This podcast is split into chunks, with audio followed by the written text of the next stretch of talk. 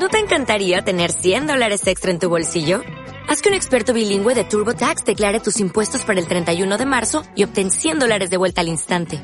Porque no importa cuáles hayan sido tus logros del año pasado, TurboTax hace que cuenten. Obtén 100 dólares de vuelta y tus impuestos con 100% de precisión. Solo con Intuit TurboTax. Debes declarar para el 31 de marzo. Crédito solo aplicable al costo de la presentación federal con TurboTax Full Service. Oferta sujeta a cambios o cancelación en cualquier momento.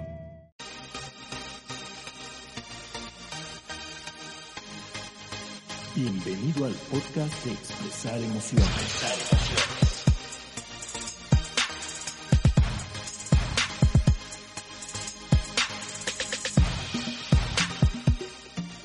Hola a todos, bienvenidos nuevamente a un episodio más de Expresar Emociones. Yo soy Diana Gómez. Y yo soy Miguel Ángel Sotomayor. Y este es el podcast número 69, Mike. Y solo por ser el número 69, ¿de qué crees que vamos a hablar? Tenemos un tema especial el día de hoy con una invitada. A ver, ¿por qué no nos presentas a la invitada y que, yo, que ella nos diga de qué vamos a platicar? Así es, ella es Patricia González Ortega, es sexóloga, terapeuta, life coach, educadora financiera, directora de Despertar Erótico, doctorante en investigación médica, autora del libro Amor mío, te invito a disfrutarnos, lo que una pareja debe saber en la sexualidad. Y bueno, está con nosotros Patti, Patricia González. Patti, bienvenida y dinos de qué vamos a platicar el día de hoy. Hola, ¿qué tal a todos? Un placer poder estar con ustedes compartiendo el día de hoy, agradeciendo la invitación de Diana, de Miguel y hablar de tema favorito que es la sexualidad y en especial de emociones, eso que nos hace vivir, experimentar, sentir la energía en nuestro cuerpo y que nos lleva a poder tener placer o displacer. Entonces, el día de hoy vamos a hablar de el poder de las emociones en la sexualidad, cómo nos llevan a tener o resultados positivos o resultados negativos. Me encanta, me encanta el tema. ¿eh? Creo que es un tema que, a muchas personas nos interesa y también un tema del que Ah, ya se está hablando más, pero durante mucho tiempo es un tema que no se ha tocado o que se ha visto a lo mejor hasta aislado de las emociones o muchos tabús. Bueno, muchas cosas que seguramente ahorita ya iremos platicando con Patti, ¿no? Patti, bienvenida, muchas gracias por estar con nosotros. Gracias, un placer, muy amables. Y pues bueno, vámonos rápidamente a un corte, Mike, para empezar a hablar de este tema de hoy, del poder de las emociones en la sexualidad, junto con Patti. Regresamos.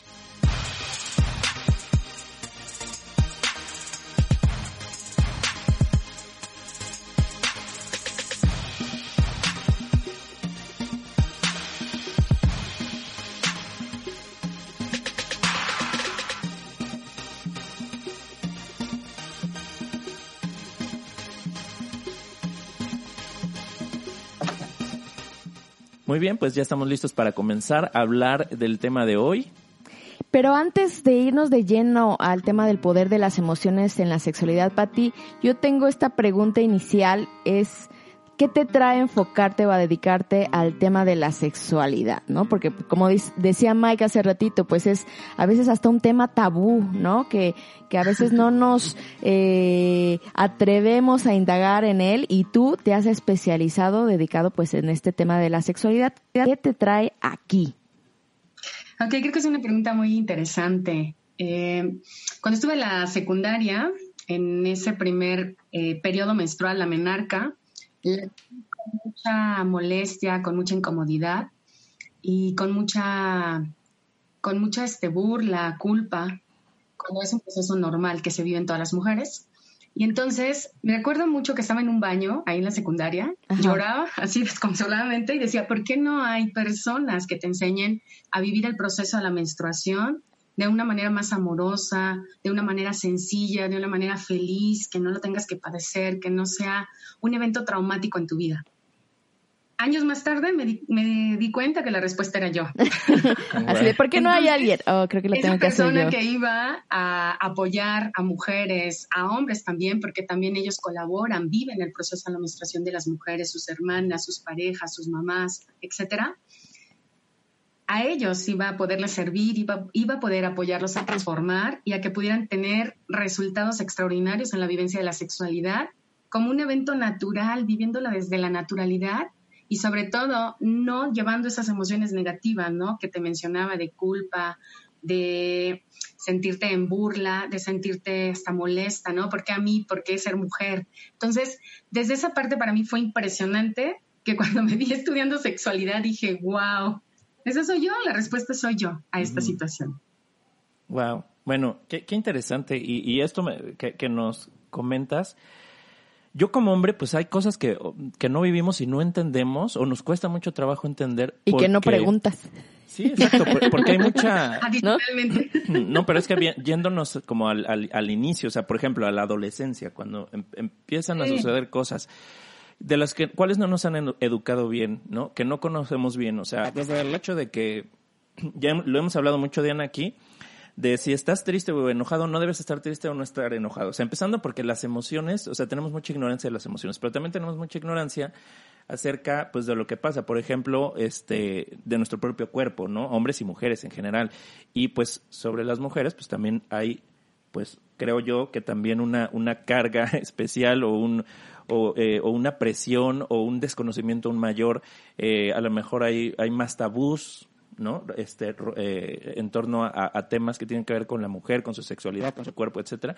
Entonces, creo que, o sea, desde que venimos de una sociedad que le ha costado mucho trabajo aprender a abrirse, a hablar de temas que son tan naturales, que eso ya nos empieza a detonar muchas emociones, porque cuando sale el tema, viene el miedo, viene el nerviosismo, viene la culpa. la vergüenza. La vergüenza. O sea, vienen muchas cosas de ambos lados y vienen las burlas, ¿no? Que, que, que en esa etapa, y creo que ya se está cambiando para bien, pero eh, antes pues había más, ¿no?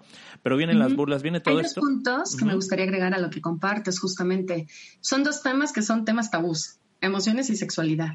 Entonces, súmale esta parte que sí implica todavía más como ocultarse, como no decir las cosas, sentir el miedo a ser juzgados o a ser evaluados. Y tú quieres hablar sobre sexualidad y más de emociones. Cuando por género es más limitativo en los hombres, por ejemplo, que en las mujeres, la expresión de las emociones. Y por otro lado también afortunadamente sí está cambiando y nos falta mucho trabajar la parte de las emociones en los cambios que viven los propios adolescentes, en los cambios que viven los jóvenes, en los cambios que van viviendo los niños con respecto a su sexualidad, pero sobre todo en esta parte es que mucho no se habla. O sea, de repente es como delegar la responsabilidad de la escuela, delegar la responsabilidad de los maestros y son los papás quienes tienen la autoridad, tienen la confianza, tienen la credibilidad ante los hijos. Y es importante sentarte, abrir esos les llamamos momentos oportunos para poder dialogar y poder escuchar el sentir, esas emociones que los chicos y las chicas están experimentando. Claro, y que son cosas totalmente naturales, ¿no? Pero parecía que, que, son así como cosas de aliens y que no queremos ni hablar y que nos dan miedo y, todo. Y así llegan. Y entonces, así es como llegué a esta parte de la sexualidad. Muy bien, bueno, pues creo que eh, creo que a mí me suena que, que estas, o sea, fue la detonación de muchas emociones lo que te, lo que te llevó esto, ¿no? Muy bien. Oye, Pate, y en este aspecto justo que nos comentabas, ya entrando un poquito en materia, de el poder de las emociones en la sexualidad, mm, justo cuando estamos siendo adolescentes, pues empieza también como este pudor, esta vergüenza, que a veces incluso en muchos casos empiezan a ser los maestros las películas, ¿no? Las películas pornográficas y porque mm, o, los hermanitos mayores o los ah. amigos de los hermanitos mayores, este las revistas, ¿no? Porque como dices, a veces en la misma familia con los mismos padres, pues no hay esta apertura a poder hablar ni de las emociones ni de la sexualidad, ¿no? ¿Cómo que nos puedes platicar a este, en este respecto de, conjuntar las emociones con la sexualidad? Bueno, este tema es este interesante trabajar con los papás. en las conferencias que he tenido con los padres de familia, los papás no hablan de la sexualidad, uno, porque confrontan su propia sexualidad. Eso es un dato interesante, porque si yo no he resuelto algo de mi propia sexualidad, el que mi hijo me pregunte y me cuestione me va a llevar a confrontarme a mí mismo sobre lo que no he resuelto en estos temas, sobre lo que a mí me da miedo, sobre lo que yo no sé, sobre los puntos de placer y que a lo mejor mis hijos me están confrontando. ¿Qué opinas de tener vida erótica? ¿Qué, ¿Qué opinas, papá o mamá, de tener vida sexual activa? Y tú tienes un juicio de por medio. Algo importante es que para hablar de sexualidad empecemos a quitar el bueno y el malo, porque esos son juicios. Lo que sí es válido es empezar a ponerle el tema de responsabilidad a la vivencia de la sexualidad y explicarle a los hijos que toda, toda acción toda acción que se haga en la sexualidad tiene precios y consecuencias a pagar. Lo interesante es poder llevarlos a hacer un ejercicio de justamente conciencia de qué va a pasar si tú inicias una vida sexual activa teniendo 14 años. ¿Cuáles te imaginas tú que son los precios y consecuencias a pagar? ¿A qué te podrías enfrentar? ¿Cuáles son los escenarios positivos y negativos de esta vivencia? Porque entonces muchos de los adolescentes no tuvieron la conciencia de a qué se enfrentaban. ¿Sabes? Se fueron más como por la prueba de amor con él o con la chica, de decir, bueno, es que si me quieres, demuéstramelo. Y en esa parte de no sentirse tristes, de no sentirse desolados, en soledad, de no experimentar emociones negativas, ceden haciendo acciones negativas en su propia vivencia sexual. Entonces, uno, aprovechar la comunicación, todos esos momentos que tengas de cercanía con tus hijos. Dos, quita tus propios juicios lleva al niño, a la niña, al adolescente a la toma de responsabilidad. Si te preguntan algo, pregúntales de dónde viene esa información, porque luego hacemos muchas historias en nuestra cabeza y les damos respuestas a un nivel más elevado que ni nosotros mismos entendemos. Entonces sí es importante regular el lenguaje y preguntarle, oye, mi amor, ¿y de dónde viene tu duda? ¿Dónde lo escuchaste? ¿Quién te lo dijo? Para saber, uno, la fuente, para poder dar la validez o no es la validez. Dos, también ver cuál es la inquietud verdadera y al finalizar de nuestra respuesta, preguntarle, ¿respondí tu pregunta? Porque luego damos por hecho que ya les contestamos cuando en realidad se quedaron igual. Y entonces van a ir a buscar a un par en este caso es su amigo o su amiga, que tampoco tienen el conocimiento, y entonces pues es eh, la comparación yo lo veo así como un ciego guiando otro ciego, ¿no? Claro.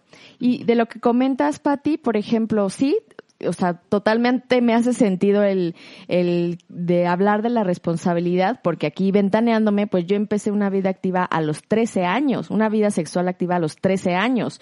Obviamente, en ese momento, como buen adolescente, pues yo decía, a mí nada me va a pasar, ¿no? O sea, yo soy inmune a todo lo que me pueda pasar y yo sorpresa que a los 15 años me embarazo y bueno, pues ya hoy mi hija tiene 20 años, ¿no? Por, por ese tema de que pues a, mí no me pasaba eso, ¿no? Las demás sí se podían embarazar, pero yo no. Y yo sorpresa que a mí también me tocó. Invulnerable, ¿no? Exacto, yo sorpresa que, que, que sí me tocó, ¿no? Y la segunda parte que comentas de, de, de resolver las dudas de los, eh, de los hijos, una, una amiga me, me comentaba que su hijo pues empezó a tener también estos temas sexuales con ella y que él muy, pues le, le, le dijo, le comentó que él ya había tenido un orgasmo, me parece que el niño tenía como alrededor de ocho años. Entonces, indagando un poquito más, mi amiga descubrió que, que él no se refería al orgasmo tal cual, sino simplemente a una erección. ¿no? Que él había tenido una erección. Entonces es ahí donde la información puede confundirse. Entonces, estos dos, dos puntos de lo que comentas me hacen totalmente sentido. en alguna ocasión escuché a mi hija, tiene nueve años, y me decía, mamá, es que ese niño es gay. Y le dije, wow, ¿qué es gay? Pues que le gusta otro niño. Muy bien.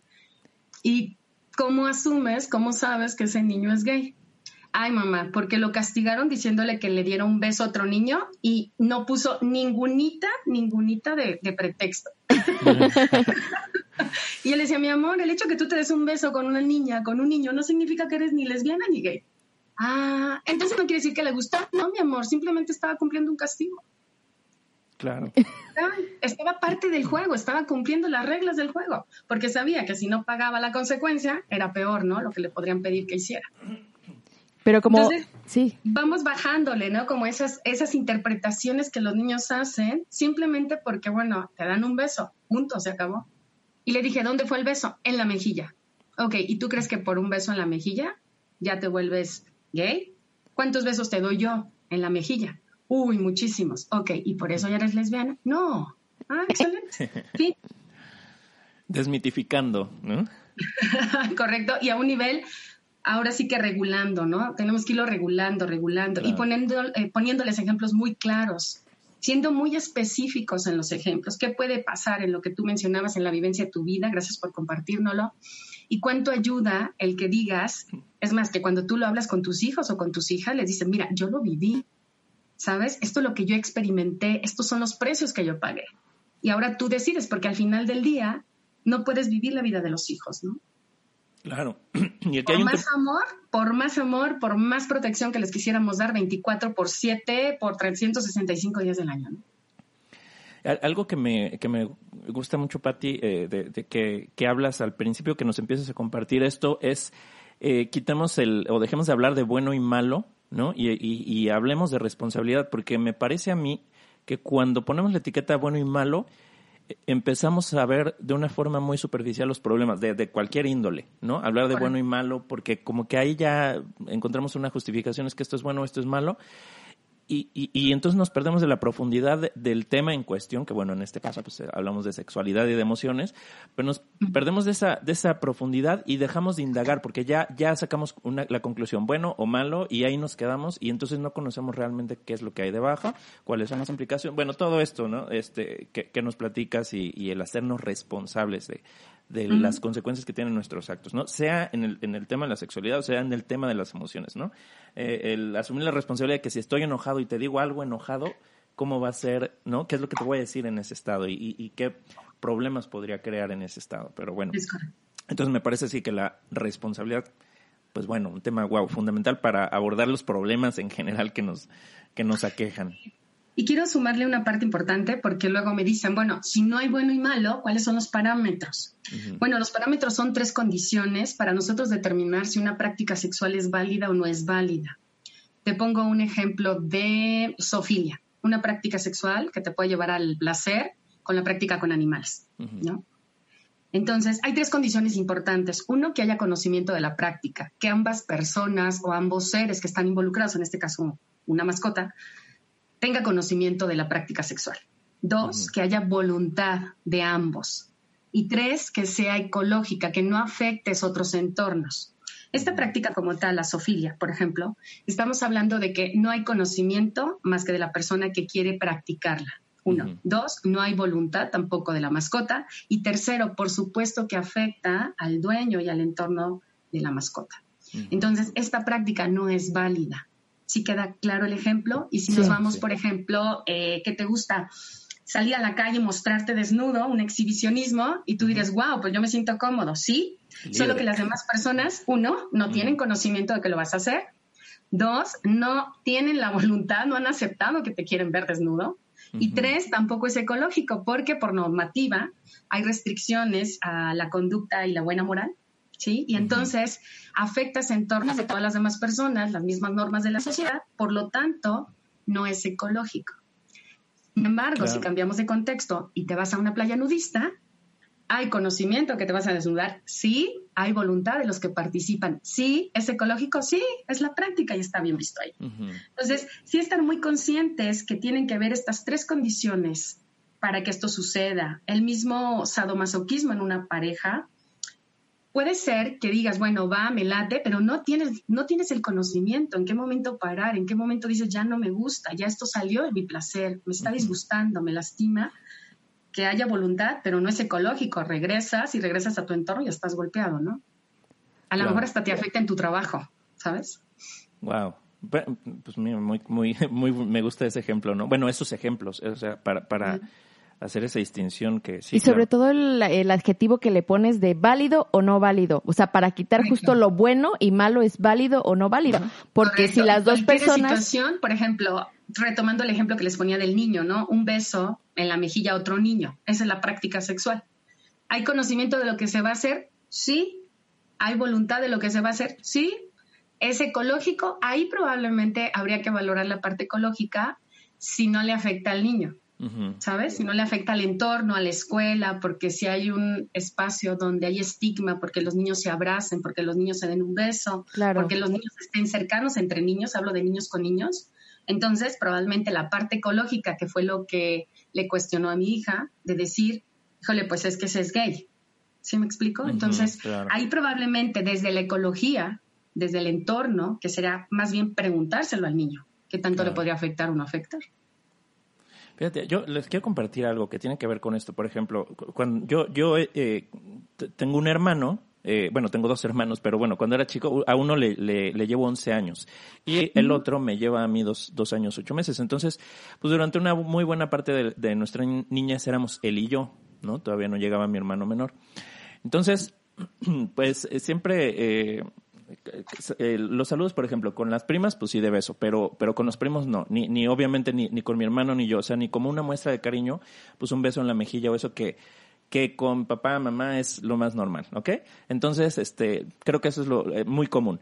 Pero cuando yo tenía, me parece que ocho años o nueve, no recuerdo, estuve una semana en el hospital, tuve una enfermedad, pues estuve muy, estuve grave eh, eh, durante algún tiempo y, estuve ese tiempo en el hospital. Entonces, eh, cuando fue mi hermano con mi papá a verme después de casi una semana, creo que ya, ya había, iba a salir o faltaba poquito, pero bueno, me vio ahí en la cama y me vio todo eso. Cuando me saludó mi hermano, me saludó de beso. Y bueno, o sea, a mí se me hizo una, muestra. muy amorosa, ¿cierto? Exacto, ¿no? Y ahorita que lo recuerdo, pues así, digo, Diana me está viendo aquí de, cerquita y, y, lo recuerdo como, como con mucho cariño. Y a lo mejor en otro contexto yo me yo lo hubiera sentido diferente, ¿no? Como que, ¿qué le pasa a mi hermano? ¿Qué le pasa si estamos enfrente de los primos, ¿no? ¿Cómo se atreve a besarme aquí? Pero este pues esa fue una experiencia este pues completamente ecológica no o sea fue una muestra de cariño que yo estaba necesitando pues, de todos a mi alrededor en general no este porque pues estaba enfermo estaba me sentía muy mal no era era un, eh, una experiencia muy dolorosa físicamente. Y entonces este pues bueno creo que fue el contexto. Entonces bueno quería compartirlo no porque eh, como el contexto también dice mucho tiene mucho que ver eh, influye mucho en lo que pues es válido o es inválido, o lo que nos hace sentir bien o lo que nos hace sentir mal. Cómodo o incómodo, correcto. Gracias. Oye, Pati, y por ejemplo, en este aspecto de la sexualidad, digo, ya hablamos un poquito de los adolescentes, pero no sé si haya como una edad desde que se tiene que eh, platicar o conversar sobre la sexualidad, porque realmente, digo, a lo mejor ahorita más adelante vamos a adentrarnos en esta parte, pero pues desde que somos pequeñitos empezamos a descubrir, desde que empezamos a descubrir nuestro cuerpo, vemos que hay cosas que nos dan placer, que no nos dan placer, pero a veces, bueno, a lo mejor yo como mamá digo, yo, yo cómo le voy a hablar de sexualidad a mi hija de siete años, ¿no? O sea, no, hasta que sea grande. Por ejemplo, yo eh, yo tuve mi primera menstruación en quinto de primaria y en quinto de primaria todavía no había tenido esa plática, ya sabes, de, a ver, mijita, siéntate, vamos a platicar de esto, porque mi mamá eh, le bajó su regla, su periodo hasta tercero de secundaria, entonces asumía que todavía yo tenía, que ella tenía varios años de, de espacio para platicar conmigo, pero pero es que lo, como dices, esa ¿a qué hora empiezo, de qué momento empiezo a hablarle de sexualidad a mis hijos, no? Y, y sobre todo porque a lo mejor los compañeritos de la escuela, pues no van a estar en el mismo canal. Ajá. Bueno, son varios puntos que estabas mencionando. Lo primero, iniciamos a hablarles desde sexualidad desde que los tenemos hasta en el embarazo, ¿sabes? ¿Por qué? Porque ya empezamos a decir, es niño, cómpramele ropita por género de tal color ya los empezamos a comunicar hasta por género, ¿no? Eh, son niñas, cómprales rosita, y ya los empezamos a estereotipar dentro de la sexualidad.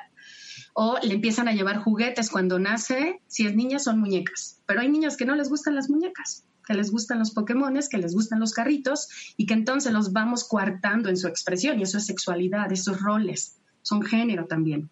Entonces, desde ahí les empezamos a hablar de sexualidad. Entonces, cómo hablarles de sexualidad desde que son pequeños, igual darle opciones, ¿qué quieres jugar? Y explicarle, porque alguna vez alguna niña me dijo, oye maestra, está bien que a mí me guste jugar con estos muñecos y no me gusten las muñecas como a las demás niñas que les gustan las Barbies. Y yo, sí, ¿a ti te hace feliz? Sí, sigue jugando. Ella quería la autoridad, ¿no? La aprobación de, oye, pero es que los demás se ríen porque yo hablo de, juguetes, hablo de carritos y hablo de monitos. A mí no me gustan. Agarraba las Barbies y las aventaba y jugaba. Pero ese era, su juego era más como de rudo y no porque sea una niña niño, sino porque simplemente le gustan esos juguetes. Eso es uno. Otro, vamos enseñando lo que de acuerdo a la edad es lo adecuado. En esta parte ya estás enseñando género, estás enseñando higiene sexual, estás enseñando en estas etapas primarias, estás hablando de cómo es tu cuerpo, qué va a crecer, empiezan a ver, te empiezan a observar por qué un niño es niño y por qué una niña es niña. Alguna vez una sobrina me daba mucha risa, ¿no? Porque me dicen, oye, habla con la niña. Tenía como, creo que como cuatro años. Es que hace pipí como sus hermanos. Literal. El asunto es que ella observaba cómo hacían sus hermanos y ella quería hacer exactamente lo mismo, abría las piernas y hacía pipí, solo que no salía. Solo que no le atinaba. ya se mojaba las piernas, ¿no? Entonces, era por imitación. Entonces tú ya le explicas, mira, las niñas hacemos de esta manera y los niños de esta forma. ¿Por qué? Por anatomía, porque es más sencillo, porque es más cómodo, etc. Vamos a enseñar también en las primeras edades, en la primera a los 10 años y permanente, la parte de prevención del abuso. Podemos hacerlo con colores como el semáforo, partes del cuerpo donde es verde, donde sí te pueden tocar el rostro, la nariz y hasta puedes jugar con ellos, ¿sabes? Las manos, este, brazos, cabello y empiezas a poner zonas amarillas y zonas rojas y les explicas por qué son zonas rojas, porque solamente las pueden tocar ellos y no permitirle a nadie más y le das ejemplos concretos, concretos, perdón, porque no les puedes decir nadie las puede tocar, tienes que especificar quién es nadie. Nadie es el maestro, nadie es este el médico, nadie es a lo mejor papá y mamá, así tal cual. Si no es porque voy a hacerte limpieza, si no es porque voy a hacer tu higiene, es tu cuerpo y ellos lo van entendiendo perfectamente. Alguna vez yo le llegó mi hija llorando y me dijo, mamá, es que me tocó el cabello, ¿eh? Quiero decirte que me tocó el cabello. Ah, bueno, bueno, más vale prevenir que lamentar.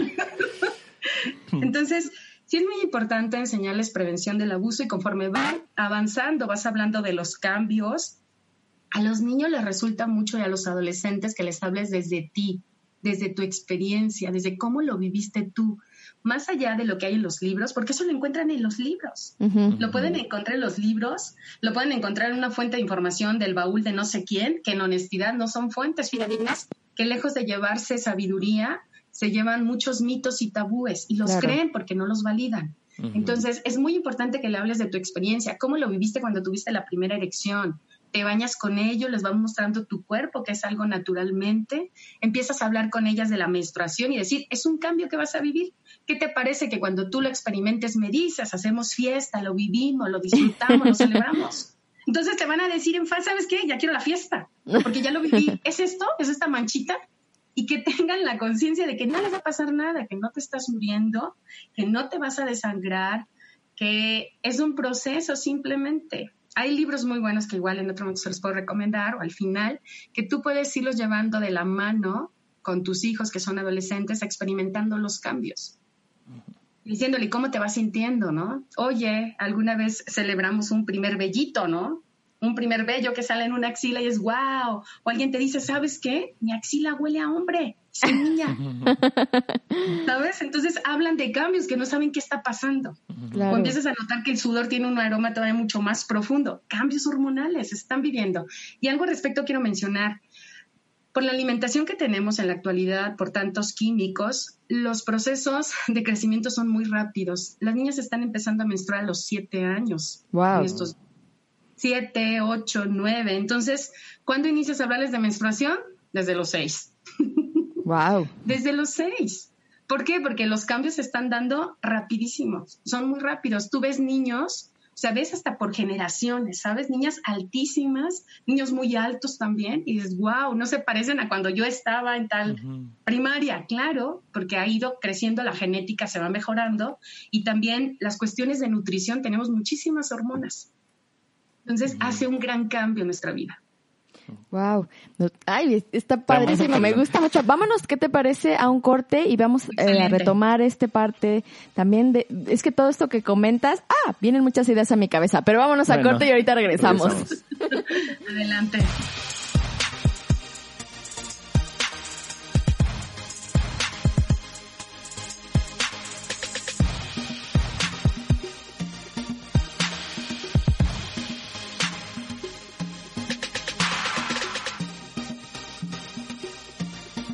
Y pues ya regresamos para seguir hablando del poder de las emociones en la sexualidad. Y con todo lo que estábamos platicando, Patty Mike, se me vinieron a mi mente muchos, muchos, muchos ejemplos que hasta me dan risa porque pues me acuerdo de esos momentos.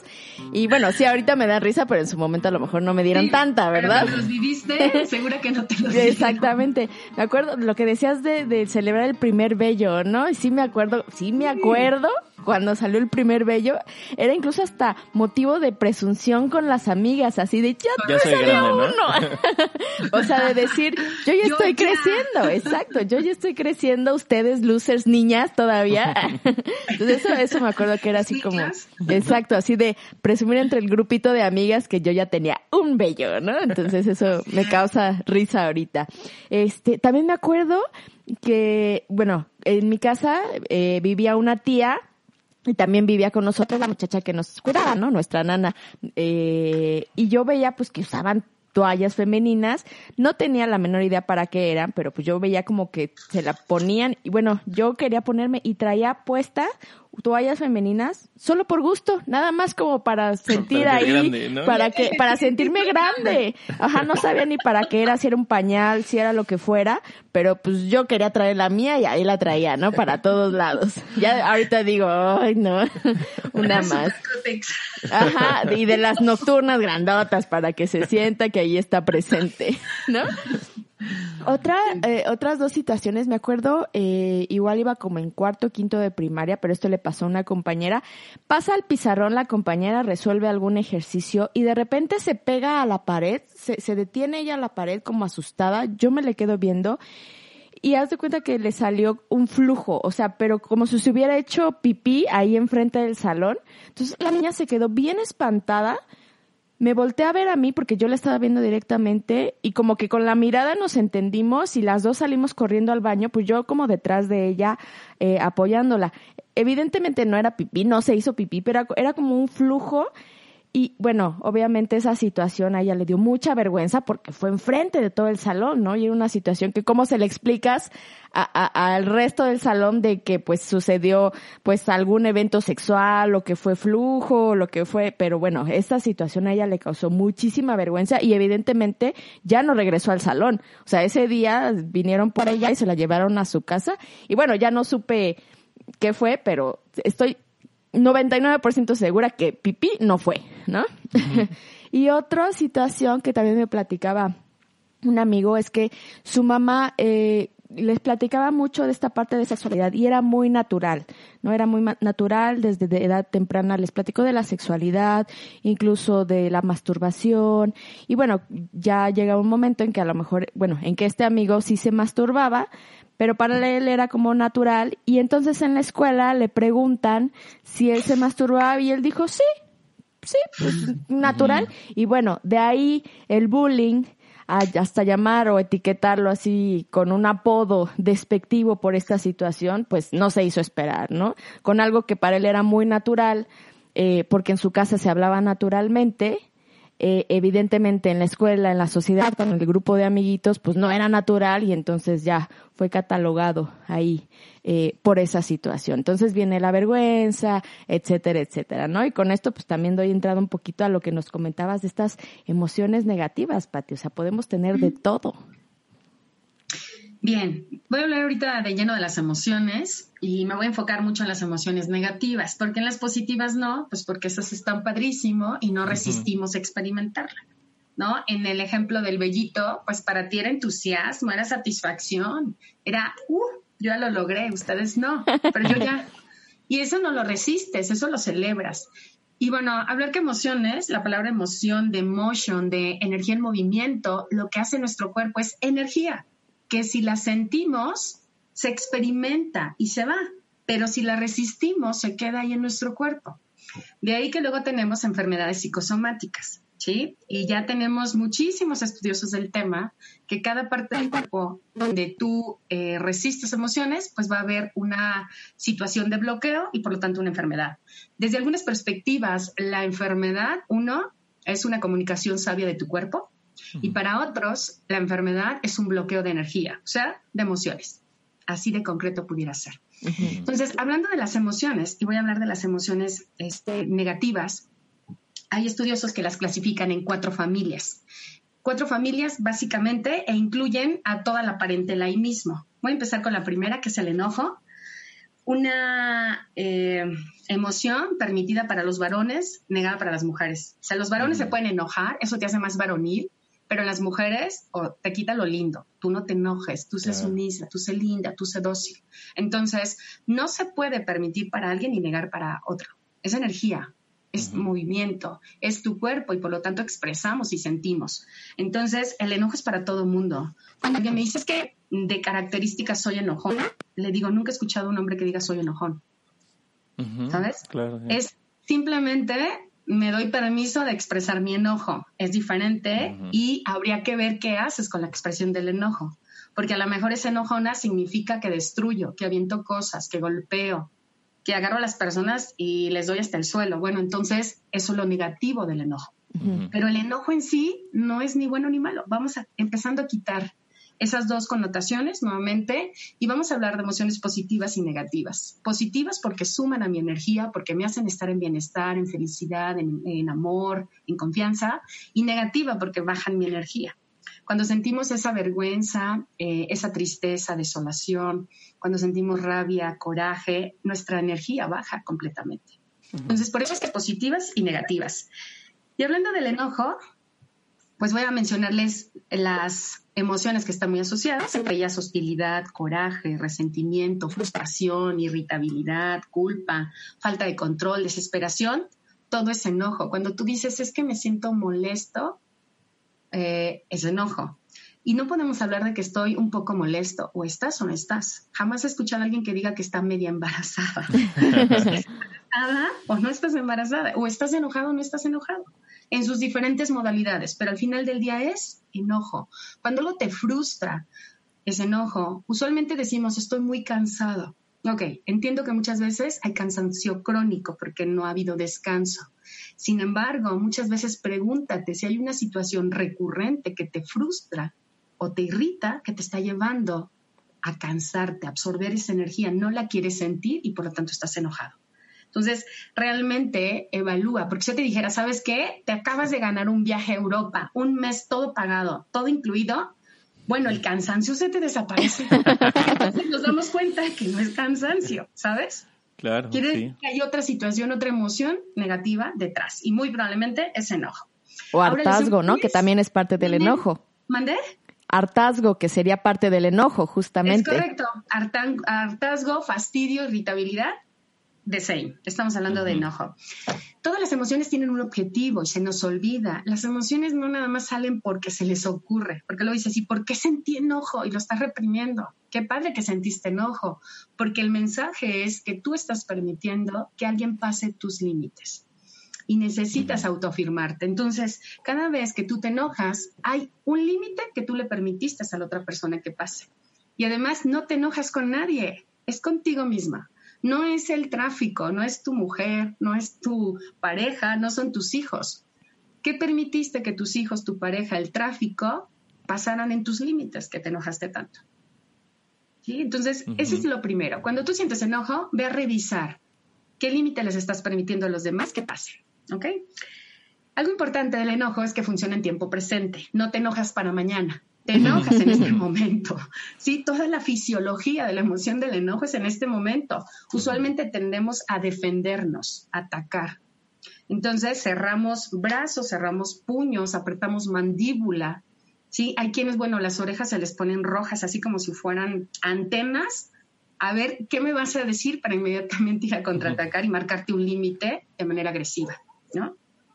Entonces, cuando nosotros no expresamos ese enojo, destruimos mucho la sabiduría y tomamos decisiones de manera equivocada y más en la cuestión también de la sexualidad, por supuesto. Entonces, en un encuentro erótico con la pareja donde te enojaste, dices, esto ya no sirve para nada. Y mm. terminado cuando lo dices y dices, ya no quiero salir de la relación, una hora después dices, no, es que sí me gusta esta pareja. Pero estabas tan enojado que dices, adiós. Y terminas y estropeas el resultado que ibas construyendo. Entonces, esa es una de las partes muy interesantes con respecto al enojo. Vamos ahora con el miedo. El miedo con toda su parentela, que podríamos hablar de la ansiedad, los nervios, la angustia, la inseguridad, la preocupación, el anhelo, etcétera, tiene una intención muy positiva que es protegerte. Todo lo que es nuevo y no conocemos, el miedo nos va a ayudar a protegernos. Qué padre que sale el miedo, porque es como esa lucecita que te dice cuidado, simplemente ten cuidado.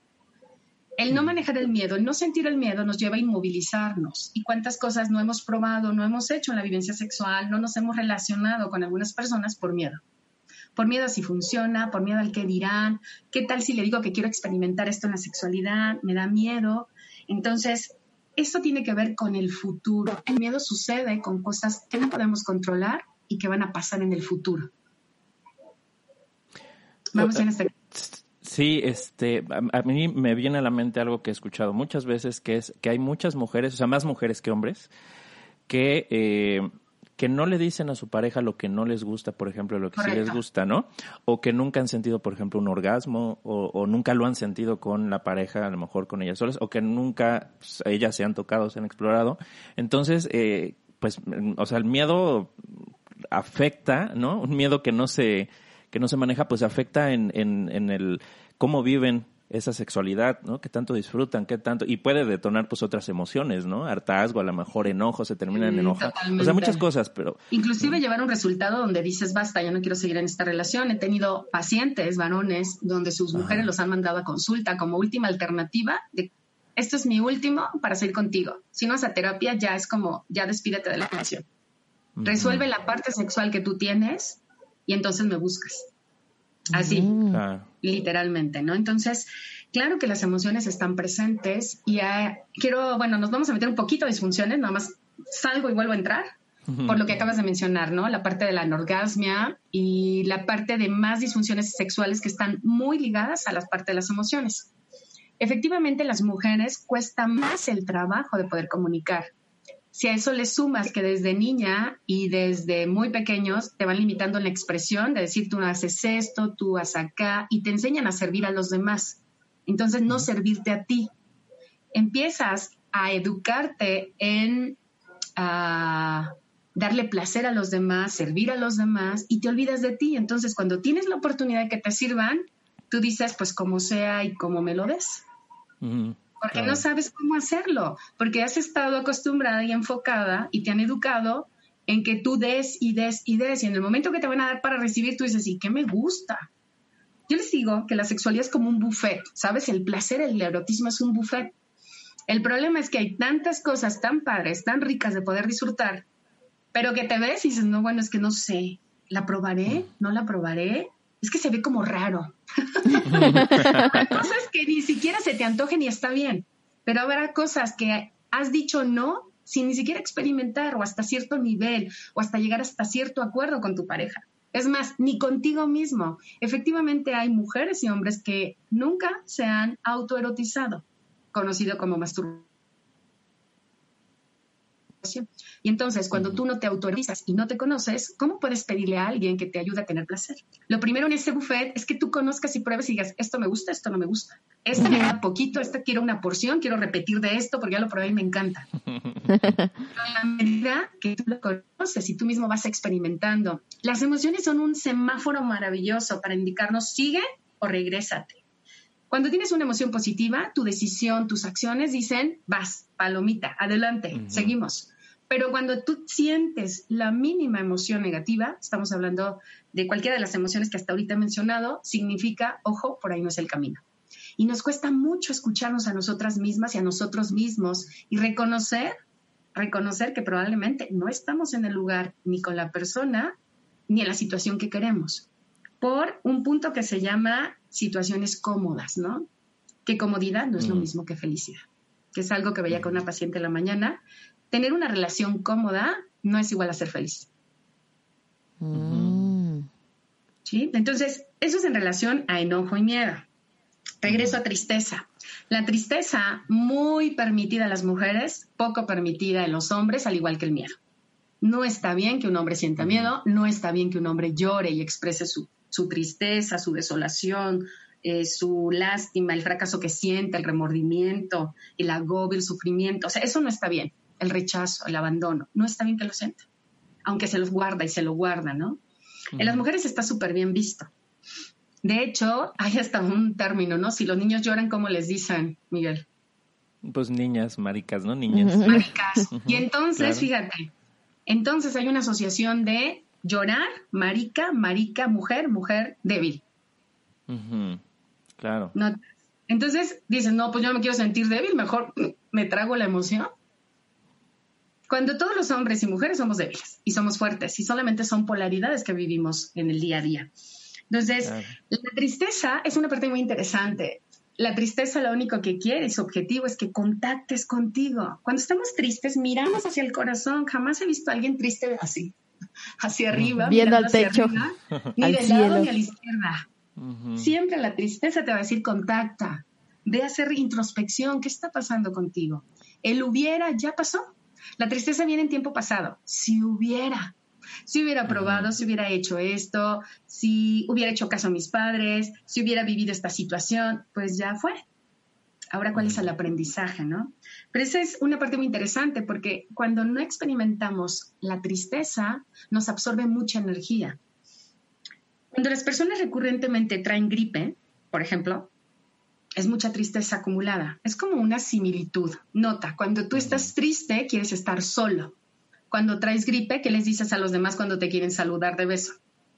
No, no, no. no me saludes. Traigo gripa, ¿no? Así, distancia. No te quiero contagiar. No te saludo de beso, ¿No? sí. No te quiero contagiar, no te saludo. Quiero estar solo. No te me acerques. Quiero estar solo. Luego te lloran los ojos. Y entonces, socialmente es muy adaptado. Te dicen, ay, Miguel, sí, sí anda súper enfermo de gripa. Mira como así, no, mira cómo me... Eso Hazte sí para allá. No, espérame, y eso sí está permitido, ¿no? Sí te permito que estés enfermo, no te permito que llores, que estés triste. Exacto, ¿notas? Entonces, muchos de los hombres se enferman de vías respiratorias y son de los que dicen, es que sabes qué, yo cuando mucho en el año dos veces me enfermo, pero me enfermo bien. Pues no es que te enfermas bien, es que guardas toda la tristeza que traes en el año para experimentarla al tope. Y por eso cuando te ven, te ven abatidísimo. Porque son los que, oye, sí te pegó durísimo, ¿no? ¿No será influenza? Mala influencia, es un cúmulo de tristeza que no has experimentado. ¿Sí me explico hasta Sí. aquí con esta parte? Claro, Sí. sí, muy bien. Excelente. Y finalmente vamos a la emoción de la depresión. La depresión también vive en el pasado, está muy relacionada al desconsuelo, a la apatía, a la desilusión, a la desesperanza, a que ya nada, ya nada es posible. Ya, ya nada funciona, ya para qué hago esto. Muy vivida en los adolescentes también y muy vivida en las relaciones de pareja. Y lo único que quiere la depresión ponerte como mensaje es, hazte consciente de lo que pasa. Hazte consciente. Y ahí es tomar responsabilidad. La mejor manera de sentir, bueno, la mejor manera de salir de la depresión, uno, es sintiéndola y dos, tomando responsabilidad de los resultados que en ese momento estoy teniendo. Porque genera muchísimo desánimo, mucho desánimo, mucho abatimiento. Algo que podemos hacer para apoyar muchísimo cuando están en depresión, si lo permite la persona, es acercarte. El amor genera, impulsa y activa mucho el antiamor. Entonces, eso es muy padre porque entonces le doy una dosis de mucho amor para que se active y pueda experimentar toda esa depresión que está sintiendo la persona, ¿no? Mm. Wow. Totalmente. Y evidentemente todo esto llevado a la parte de la sexualidad, pues va a impactar en mi sexualidad, Muchísimo. en mi relación, en todo este aspecto, ¿no? ¿Les parece si nos vamos a un corte para regresar en nuestro tercer bloque a seguir hablando del poder de las emociones en la sexualidad? Está muy interesante. Claro que sí. Adelante. Regresamos.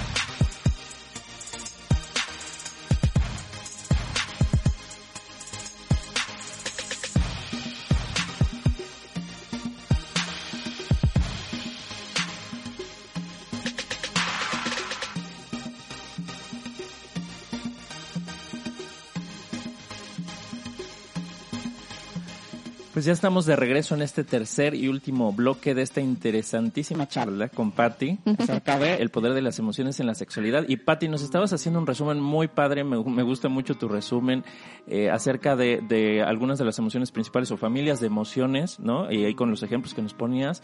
Y estábamos hablando también, eh, pues, de que estas emociones pues no siempre las sentimos, ¿no? Algunas a, a los hombres no, no, no es bien visto o algunas otras para las mujeres no es bien visto y que esto incluso pues se puede convertir o se puede detonar en, eh, en la salud o en la falta de salud, en enfermedades como la gripe, etcétera, ¿no? Entonces, y evidentemente en la sexualidad. en la sec- exacto. Entonces, ¿qué pasa? allá. Eh, Entonces, ¿en qué se convierte todo esto cuando o no nos permitimos, eh, ¿no? Tener ese contacto con nuestras emociones y, entonces se, se transforma en una consecuencia que luego ni la relacionamos porque no somos conscientes, pero ahí está, sin embargo, sus efectos, ¿no?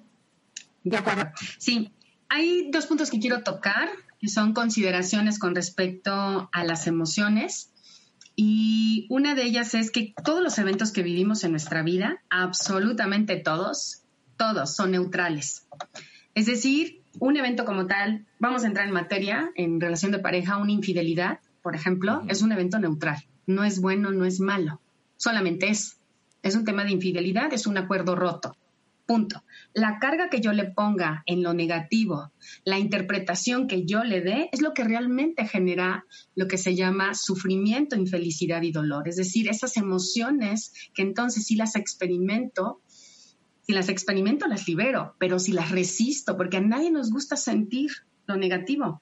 Nos han hecho creer, y es toda una cultura, ¿eh? lo voy a explicar lo más detalladamente posible, porque esto nos cuesta mucho creer, eh, perdón, nos cuesta mucho sentir, sobre todo a los hombres, y yo lo veo mucho en consulta, eh, sentir se ha tomado como algo muy malo. Sentir se ha tomado como algo que nunca se va a acabar, sobre todo el, el sentir negativo, que si lloras nunca vas a acabar de llorar un evento, ¿no? Vamos a retomar la parte de la infidelidad. Cuando estamos pequeños, si un niño llora, niño o niña, ¿qué hacemos usualmente? No llores. No, bueno, una, dos, o no llores. No llores. Entonces te limito. Desde ahí te enseño a que no debes de llorar porque no está bien visto, todo el mundo te calla. Uno. ¿Qué más hacemos con los niños? ¿Qué más? Déjame acordarme. ¿Qué, ¿Qué, hacían de ti de chiquito? interesante. Si no lloras, ¿qué hago? Te, te premio. ¿Te regaño o qué? Te premio. Ahí va, fíjate. lo primero es que es que no te permito, ¿ok? Lo segundo es que te premio. ¿Y qué te doy a cambio si dejas de llorar? Pues un dulce, una recompensa. Correcto. Un dulce, en especial es un dulce. Y luego tenemos mujeres y hombres que comen carbohidratos para anestesiarse y no sentir lo negativo. Y entonces tienes unas personas con un sobrepeso impresionante porque dicen, es que te lo juro, no sé, pero siento como que cuando estoy triste se me antoja un pastelito. Claro, el entrenamiento estuvo desde pequeño. O sea, cuando estás triste, no llores, come. ¿sí? Entonces, es impresionante cómo lo tienes ya después en la relación de pareja y dices, es que no puedo bajar de peso. Sí, sí puedes, ven conmigo. Manejamos tu emoción de tristeza, manejamos todo lo que estás experimentando para que entonces no busques con qué cubrir y anestesiar ese sufrimiento o ese dolor que lo estás callando simplemente con carbohidratos, con azúcares, con dulces. ¿Ok? Esa es una. Si no lloras, ¿qué hago? Si no, lloras, ¿qué más te hago? Ajá, ¿qué más te puedo dar? Mm, te llevo a pues comprar algo. Ah, claro, sí, sí, sí. Mm, un juguete. Te compro un juguete. Ay, ese está muy bueno. Yo te doy eso que me estabas pidiendo. Luego tenemos hombres y mujeres en comproterapia. ¿no? También evadiendo el sentir negativo, comprándote cosas que no necesitas, gastando dinero innecesario para agradar a gente que no te ama. Así de sencillo. Y lo tienes ahí contigo a tu lado, ¿no? Y compras y compras cosas y no eres feliz, claro, porque lo que no estás sintiendo es lo negativo que hay en la relación. Claro. Ahora, no lloras, ¿qué más pasa? ¿Qué más te puedo dar? ¿O qué más mm. puedo hacer si no lloras? Pues quererte, ¿no? darte, darte algo que me estabas pidiendo.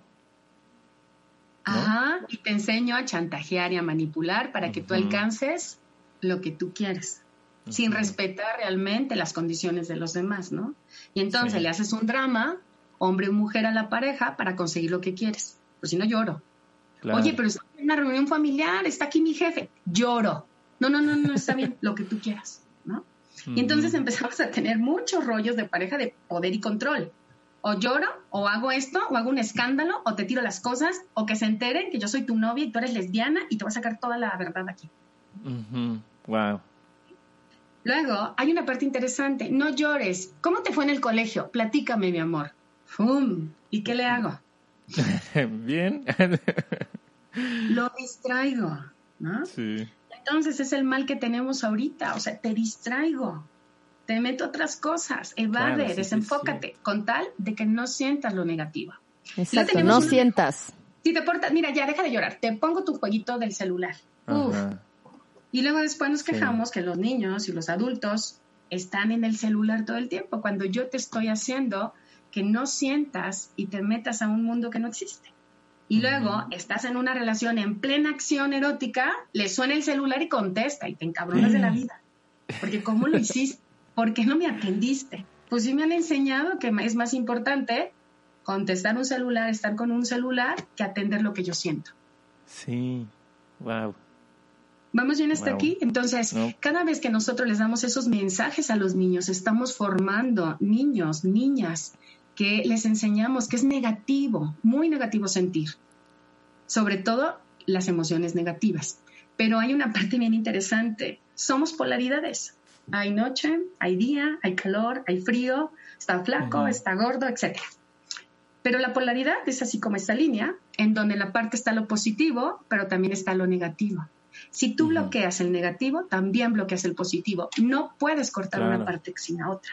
Y eso significa que entonces vas conmigo porque no sientes el placer.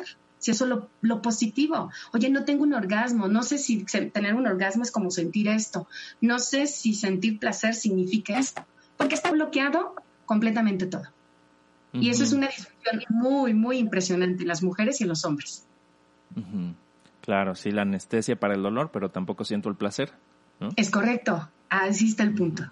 Anestesio el dolor, pero también cuando te anestesian, literal, tampoco sientes el placer. Exactamente, es un ejemplo muy contundente de cómo anestesio mis emociones. Y entonces, lo primero es darnos cuenta que el sentir negativo lo tenemos que experimentar. ¿Cuánto? Lo que tu cuerpo te pide. De hecho, los maestros en experimentar emociones negativas y liberarlas rapidísimo son los niños. Un mega berrinche, ¿cuánto te dura? No dura más de 10 minutos porque lo experimentan completamente. Así como están de felices y luego te buscan y ya son tus mejores cuates y tú eres el mejor papá del mundo, ya te amo otra vez y no pasó nada. Claro, entre amigos. vamos creando esas capas de emociones negativas que ya las tenemos ahí congeladas y que cuando se vuelve a activar otra cosa, sacamos toda la carga. Sí, los niños cuando tienen esos conflictos, eso se enojan, sacan las emociones y resuelven el conflicto. Lo resolvieron y se, y se pasan a lo siguiente. Sí, lo liberaron. lo liberaron con los amigos, con los papás, con los primos, con lo que sea, y pasan a lo siguiente. Pero nosotros es, ah, y me acuerdo de lo que me hiciste, y aquí lo traigo atorado y cada vez que, ¿no? Aquí sí. No lo cada vez que te pones ese perfume, cada vez que hablas esto, cada vez que haces aquello, me recuerdas este evento tan difícil, por eso empezamos con que los eventos son neutros. La interpretación y el no sentir lo negativo es lo que nos atora ahí. Ibas a comentar algo, Diana. ¿No? Oye, yo, yo tengo, me acordé de algo que escuché hace, hace un tiempo, a ver eh, si tú lo has visto, muy probablemente, que las parejas que tienen problemas, cuando quieren resolver sus problemas, se van de vacaciones y se van a vivir cosas lindas y creen que los están resolviendo y cuando regresan, pues bueno, no les dura mucho la felicidad porque eh, ahí, ahí se quedaron los problemas atorados, ¿no? En vez de hablarlos, en vez de enfrentarlos y sacar y enfrentar las emociones incómodas que salen cuando hablamos las cosas, ¿no? Es un dulce también. Sí. es un dulce de placer, de corporalidad, ¿no? Nada más. Claro. Pero terminándose el dulce, se acaba y regresas a tu sentir negativo. Y voy por el otro punto con las emociones. Nada de lo de afuera causa tu sufrimiento, nada externo. Nada, es tu propio sufrimiento, tu propia activación, tus propias cosas personales que no has resuelto, lo que salen con tu relación de pareja. La verdad es que las relaciones de pareja de verdad son lo máximo. ¿En qué sentido? En que son los mejores espejos que tenemos para crecernos. Si yo tengo un espejo aquí conmigo y yo quiero recogerme el cabello y ver qué imperfecciones traigo en mi cabello, qué desalineado lo traigo, no lo hago en mi espejo, que sería mi pareja. ¿En quién lo hago? En ti. Claro, te arreglas el, Pero siempre queremos cambiarle a la pareja el cabello, que haga esto, que deje de hacer aquello sexualmente, que se ponga las pilas, que se ponga sexy, que baje de peso, cuando yo no lo hago en mí. Entonces, esa parte es muy importante. Las parejas son nuestro mejor espejo y nos muestran lo mejor que tenemos y las mejores áreas de oportunidad a trabajar. Y qué padre que están ahí, porque justamente podemos hacer nuestra mejor versión a través de ir experimentando nuestras emociones y sobre todo las emociones negativas. Wow. Oye, y luego también pasa, ¿no? En las parejas que justamente se utiliza esta parte de sexualidad como el castigo. Ahorita tú hablabas de no lloras y te premio, pero también está te castigo de, Exactamente. De, este me lo voy a guardar. Adelante, adelante, Pati. Está muy buena esa parte del juego. Es un juego donde vas haciendo como tu checklist de las cosas que suman a tu relación de pareja y es como llevar tu libretita y decir, oye, un chorro de puntos, hoy hay porque hay. final feliz en la noche. Y resulta que llegó la bendita suegra y tuviste una discusión con ella, todo se acabó. Oye, pero hice como 40 mil puntos, sí, pero le hablaste mal a mi mamá. Y eso no tiene... Y entonces todo lo que tú habías logrado se esfumó. Y estamos supeditados, fíjate qué interesante, estamos supeditados a premio castigo. ¿Te portaste bien en el día? Va. Bueno, siempre y cuando no esté cansado, cansada, sea importante, tenga ganas. Me duele la cabeza, bla, bla, bla. Mm. Sí. ¿Ok? Y cuando no apagas toda la mente, pues va, y se quedó en bla, bla, bla. Vamos a decir que siempre sí lo tuviste, súper bien, súper padre, pero a otro día yo quiero conseguir algo, ya sé que te encanta mucho esa parte, y si no me lo das, pues entonces yo tampoco cedo a darte placer. Y se nos olvida que tanto hombres como mujeres, al castigar el placer del otro, castigo mi propio placer. O sea, sí, no, lo voy a fregar, ah, porque si me dicen algo es paciente, lo voy a fregar y no le voy a dar lo que quiere. ¿Ok? ¿Y quién no disfruta mientras? Ay, pues yo, ¿verdad? Exacto. Tú tampoco estás disfrutando. Quiero que veas que mientras tú encarcelas a alguien, tú estás encarcelado para que no se salga, para que se porte bien, poniéndole entre comillas. Entonces, uno, cada vez que nosotros cancelamos, obligamos, más bien cancelamos y castigamos el placer del otro, cancelo mi propio placer. Eso es muy importante. Dos, el placer se está viendo como un lujo, ¿sabes? Cada vez más difícil de alcanzar no importante, complicado, no hay tiempo. Y cada vez que creemos eso, alejamos la creatividad y la abundancia en nuestra vida. Porque mientras más en disfrute creatividad tienes, más abierto estás a generar abundancia. Mientras más estás en la no creatividad, estás encerrado, menos abundancia generas y menos disfrute tienes en la vida. Y si tú te pones a analizar, los grandes proyectos que has tenido en tu vida es porque has estado en momentos de mucha creatividad. has estado en tu centro, en tu equilibrio, has estado pleno. Y de ahí brota así como manantial la creatividad y la abundancia. Y el placer es uno de los mejores caminos para llegar ahí. Oye, y también, o sea, como dices, luego ya no hay tiempo, o están los hijos, o estoy cansada, o hoy, etcétera, etcétera. Y es, es real eso de que mientras menos actividad sexual tienes, pues menos ganas te dan de tener, pero mientras más tienes, más te dan. O sea, sí, sí, bueno, no sé si yo lo he vivido así como en experiencia propia, pero cuando menos hay, como que menos ganas ya dan, ¿no? Y cuando más hay, justo se, se inicia esa... se reviva la llama. Se reviva la llama y, y finalmente, pues, eh, mantienes pues esa, esa comunión, ¿no? Con, con tu pareja. Hay una parte importante. Eh, bueno, hay varias consideraciones ahí. La primera es que mientras más compartas eróticamente, más afinidad y cercanía tienes con Es más, más cercanía. Hay estudios que nos dicen que los mamíferos, que estamos nosotros ahí dentro, mientras más se comparte la parte del placer, más cercanos segregamos un tipo de sustancias que nos mantienen más cercanos. Entonces, por eso es que cuando tú empiezas a salir con alguien, no tienes un compromiso, te sientes muy unido. Aunque es, híjole, pues quedamos que va a ser como muy libre esto, sí, pero ahí está el compromiso de manera inconsciente o invisible, porque hay mucha afinidad, mucha cercanía. Sí, mientras más te acercas, obviamente quieres volver a experimentar más endorfinas, quieres sentirte más en tranquilidad, relajado, en placer. Eso es una consecuencia natural. Y otra es que vienes a fortalecer mucho el vínculo de pareja. Se nos olvida que el primer vínculo de la familia, antes de ser familia, fue pareja. Y entonces ponemos por encima de la relación de pareja los hijos, cuando al final del día, durante un tiempo nada más van a estar los hijos y vas a regresar al vínculo de pareja. Entonces tenemos que tener muy claro la prioridad, uno, seguir fortaleciendo la relación de pareja, seguir dándole espacio, por supuesto, amando tanto la pareja, los hijos, pero sin no perder de vista, porque por sobresaturarnos olvidamos ese espacio que diría una paciente mía, ese viernes de novios, ¿no? Ese viernes de conocernos, ese viernes de salir, de hacer nada más lo nuestro, porque de repente nos volvemos padres, roomies, compañeros de casa, menos pareja. Y parte importante, lo que diferencia una relación de otra, hasta de amistades, es la parte erótica. Claro. Sí, entonces los viernes de novio, los viernes de salir, los viernes de compartir, o los sábados, los miércoles, los días que tú quieras, aun cuando a las mañanas, las madrugadas, si no tienes más tiempo, son importantes para fortalecer el vínculo y entonces tener a tu socio, compañero de vida, en el mismo equipo y no en contra. ¿no? Y no tener que estar jugando esos juegos de castigo, de premio-castigo, ¿no? En las relaciones. Wow.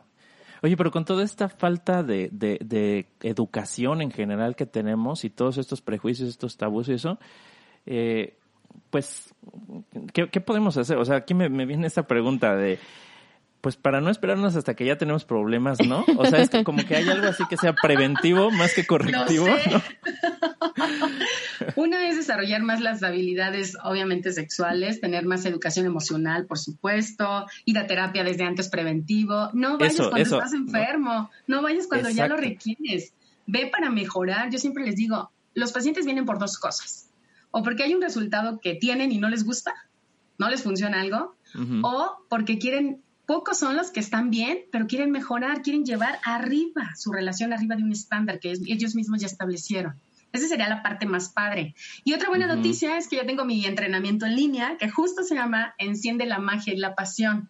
Ah, Entonces, igual, lo puedes tomar en línea en el momento que quieras compartir con tu pareja y abordo de manera holística todo lo que hemos estado platicando. Hay todo todo varios temas sobre emociones y sexualidad y por supuesto temas como la infidelidad, como eh, hacer la reinterpretación de los eventos que has tenido que han sido dolorosos, que tú los interpretas en emociones negativas y cómo vivirlos desde otra perspectiva, ¿no?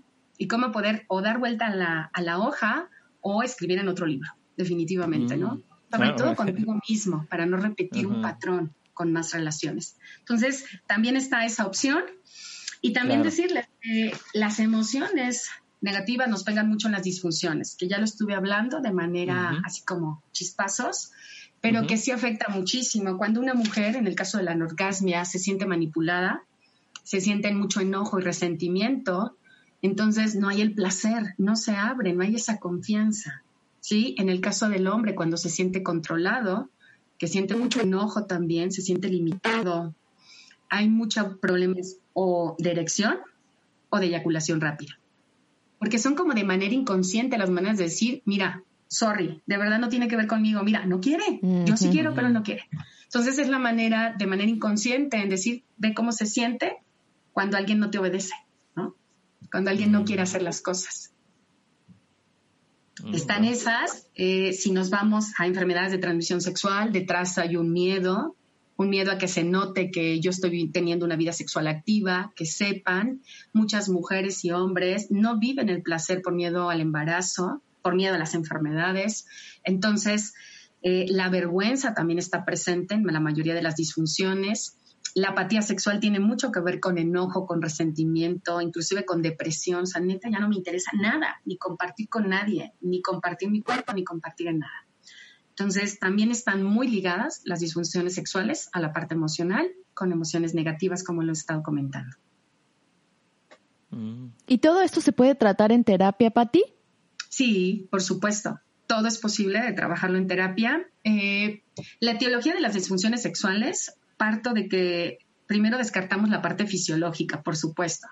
Primero, dependiendo del caso de cada quien, tendría que verificar con un certificado médico, una evaluación, que no tienes ningún problema en el caso del hombre, de que tengas problemas de erección realmente, que todo esté funcionando muy bien en la parte de irrigación sanguínea, que no hay enfermedades crónico-degenerativas como por ejemplo diabetes o que no estás bien controlado porque eso afecta la erección.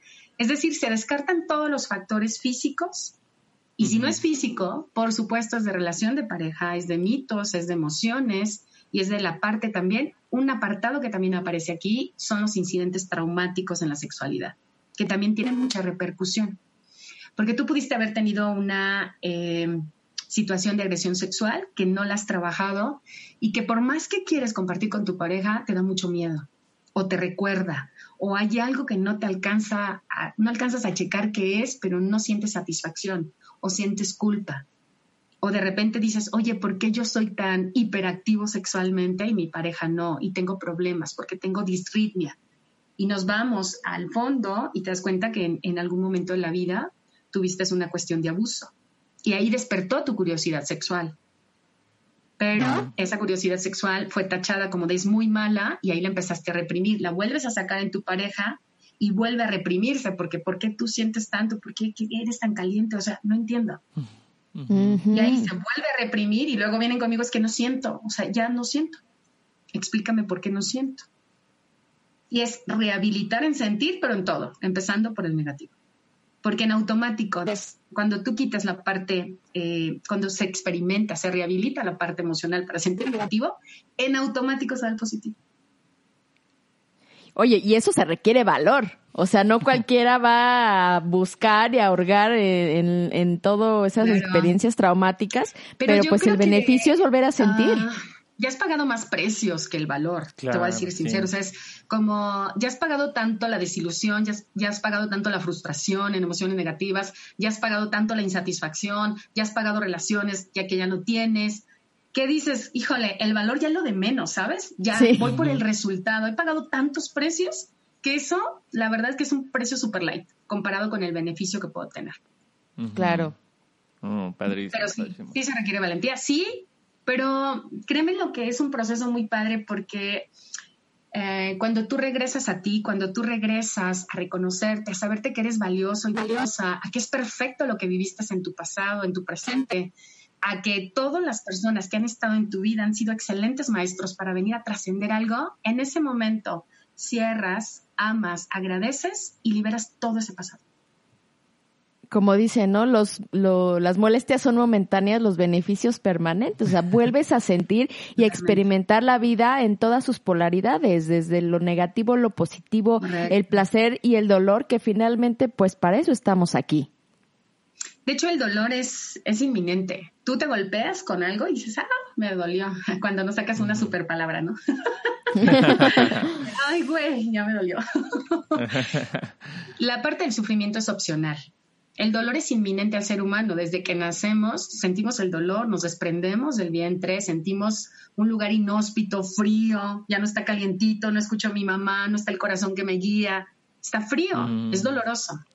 Pero el sufrimiento es una elección. El sufrimiento es darte cuenta que algo te está pasando, que traes una herida y no quererla limpiar y no quererla cerrar. Eso es sufrirlo.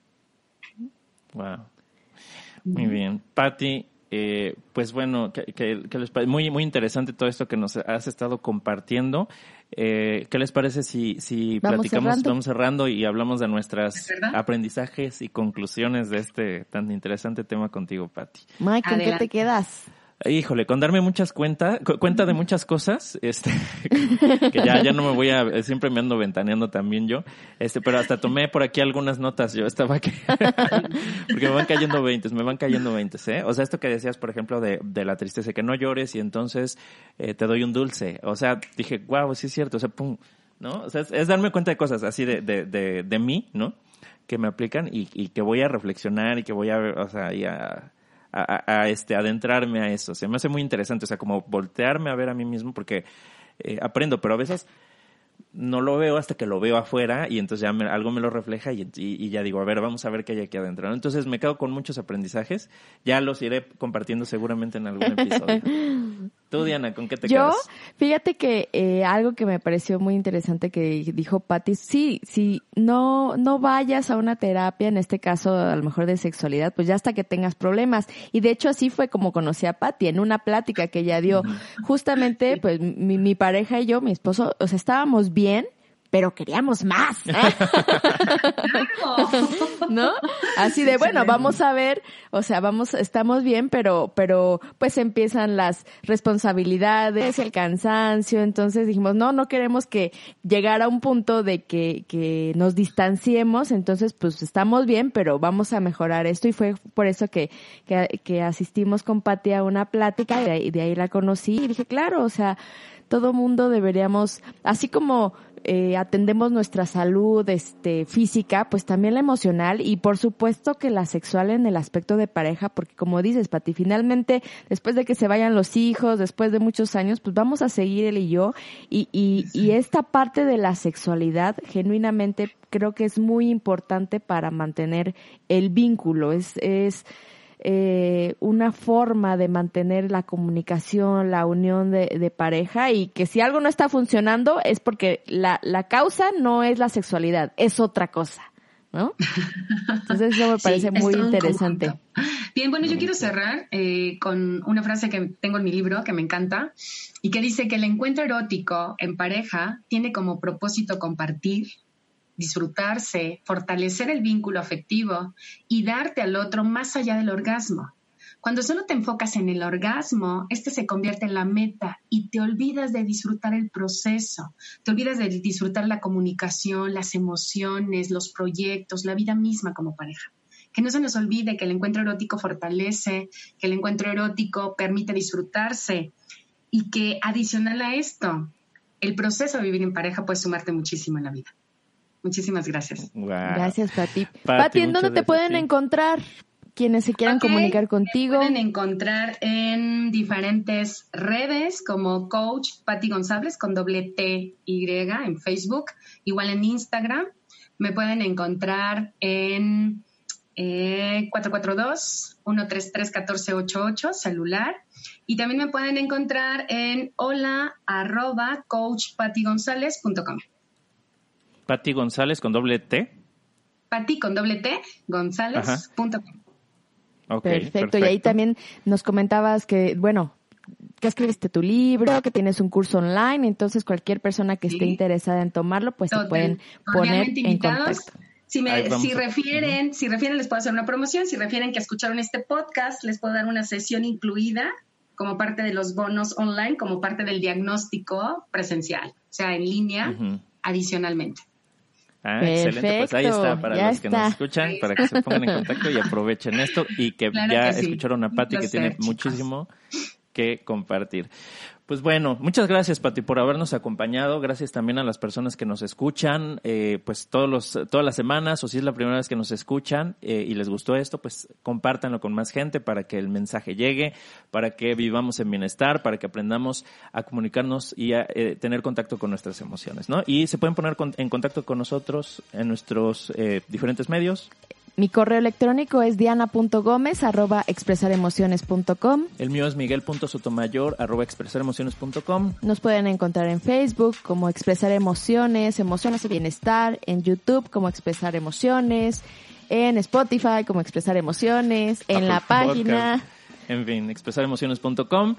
Y pues con esto nos despedimos. Muchas gracias a todos. Muchas gracias, Pati, por la plática del día de hoy del poder de las emociones en la sexualidad. Gracias. Gracias y hasta la próxima.